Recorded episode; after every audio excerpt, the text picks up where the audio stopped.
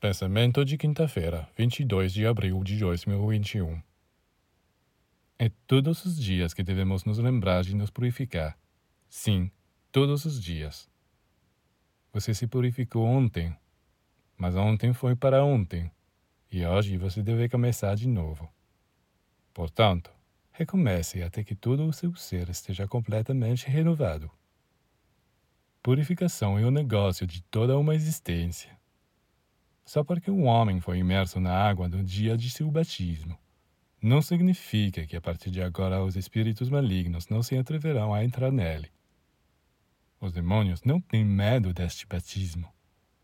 É o próprio ser que deve trabalhar toda a sua vida para manter, para alimentar o que recebeu no dia de seu batismo.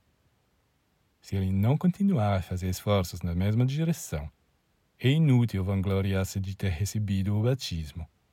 Não sobrou nada dele.